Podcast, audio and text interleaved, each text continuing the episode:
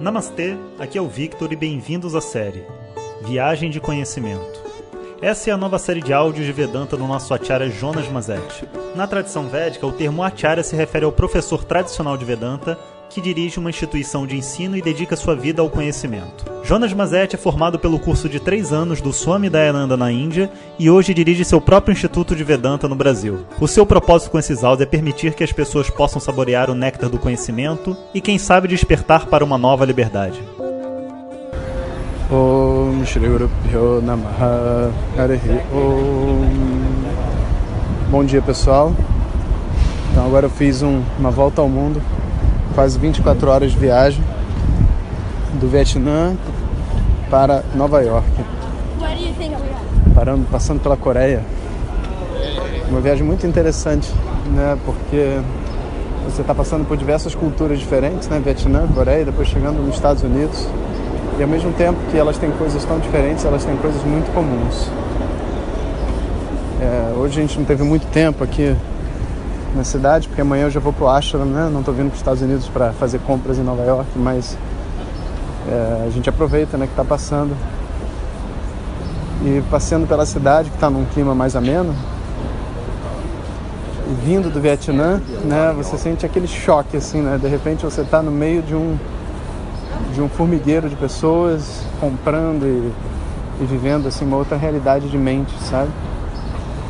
É, mas tem duas coisas que a gente precisa refletir né, sobre esse tipo de experiência. Né? Primeiro que a beleza, o conceito de arte, sabe, que tinha lá no Vietnã, ele não é que ele esteja ausente aqui, ele só está misturado com um monte de coisas fúteis.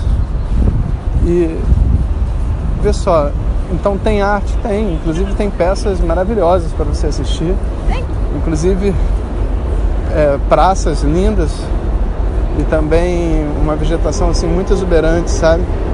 Eu vou botar para vocês no meu Instagram umas tulipas rosas que estão nascendo bem no meio da cidade, sabe? Eles colocaram nos canteiros, uma coisa linda demais. Mas o ponto todo é que lá no Vietnã, né, a arte era tudo que eles tinham. Né? Então e, inclusive as pessoas até assim pecam por uma por uma sujeira e por uma não é, não é a simplicidade, porque você pode ser simples e ao mesmo tempo ser bonito, né? Mas é, existe uma uma dificuldade de apreciação, como se a mente das pessoas não tivesse em geral qualificada para apreciar uma coisa bonita, sabe? Aqui não, aqui as mentes são muito qualificadas do ponto de vista assim do, do intelecto, sabe, de ver as coisas e, e, e dizer o que está certo, o que está errado, o que está bonito, o que está feio, mas ao mesmo tempo existe uma espécie de uma confusão de propósito, sabe? É como se a vida aqui tivesse fosse muito mais rasa. Então, o excesso de sujeira no Vietnã, na Índia, né? Aqui é misturado com excesso de de poluição visual, sabe?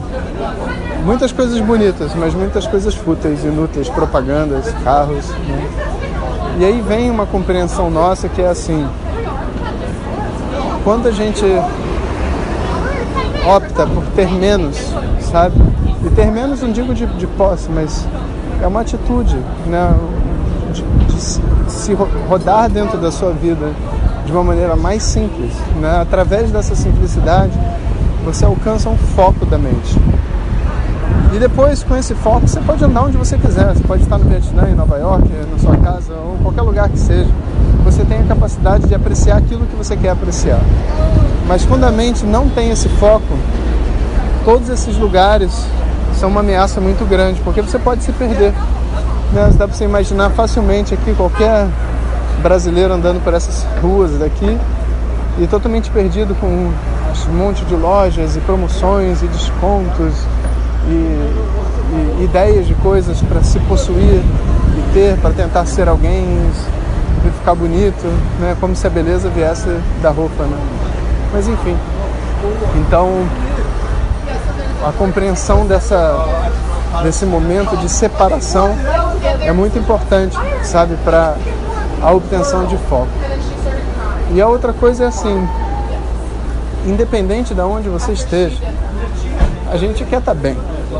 Não é que assim, eu preciso estar tá num lugar específico, porque a gente cria muito essa ideia, entendeu? Tipo, ah, poxa, Nova York é menos espiritual do que o Vietnã. Mas na verdade isso não é uma, um, um pensamento muito saudável, sabe? Porque a espiritualidade, o conceito básico dela é que não tem nada a ver com o mundo externo, sabe? Então, quando você diz que um lugar é mais espiritualizado do que o outro, você só está realmente defendendo a sua forma de pensar, né? a sua, vamos dizer assim, desqualificação em se conectar com aquilo que você quer na sua vida. Né? Porque a atividade que você quiser fazer, onde você estiver, você vai fazer.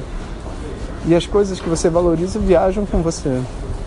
Então, de verdade, faz diferença se você está é, em Nova York, no Vietnã, no Brasil, seja lá onde for. Não faz. De verdade, não faz. Então, a gente nunca deve julgar, sabe? É muito comum as pessoas falarem, poxa, é, vocês vão, né? Eu estou indo com um grupo de alunos aqui perto de Nova York, duas horas, para estudar. Eu falei, mas olha só, não, não somos nós que decidimos onde o Swami Dayananda iria abrir um ashram, sabe? E o lugar é lindo, maravilhoso. E na verdade, sabe por que é perto de Nova York? Porque ele tinha muitos alunos daqui e os próprios alunos montaram o ashram, né? Não foi algo que ele decidiu. Os próprios alunos montaram. Tinha um lugar bacana perto de onde eles moravam. E é assim geralmente que essas coisas funcionam. Então é normal que perto de grandes cidades e grandes núcleos populacionais existam espaços espirituais voltados para a espiritualidade. Então a gente não tem que ter esse conceito, sabe? De tipo, esse lugar sim, esse lugar não. A gente precisa compreender o nosso lugar interno. E aí a gente viaja para onde for. Se a gente tem possibilidade e gosta, pode ir para Nova York. Para outras pessoas, o Vietnã também pode ser infernal. É quente, né? A comida não é tão do, do tipo que a gente gosta. Se for para o indiano, então não tem gosto nenhum, sabe? E pode ser ruim também. Então, onde é bom, onde é ruim, né? Isso é uma coisa muito interessante. Então, estou chegando, estou bem cansado, não sei se dá para perceber pela minha voz. Vou dormir uma boa noite de sono, porque amanhã eu já estou no Ashram, começando o curso com os meus alunos. E vamos continuar a viagem junto agora nessa terceira etapa, então, que é no Ashram do Swami na Pensilvânia. Um bom dia para vocês. Om Shanti Shanti Shanti Hari Om Shri Guru Namaha Hari Om Compartilhe com seus melhores amigos. E se você quiser receber nossas mensagens diretamente no seu WhatsApp, clique agora no link que vem junto com o áudio. Para outras informações, www.vedanta.com.br. Até o próximo áudio. Om Tat Sat.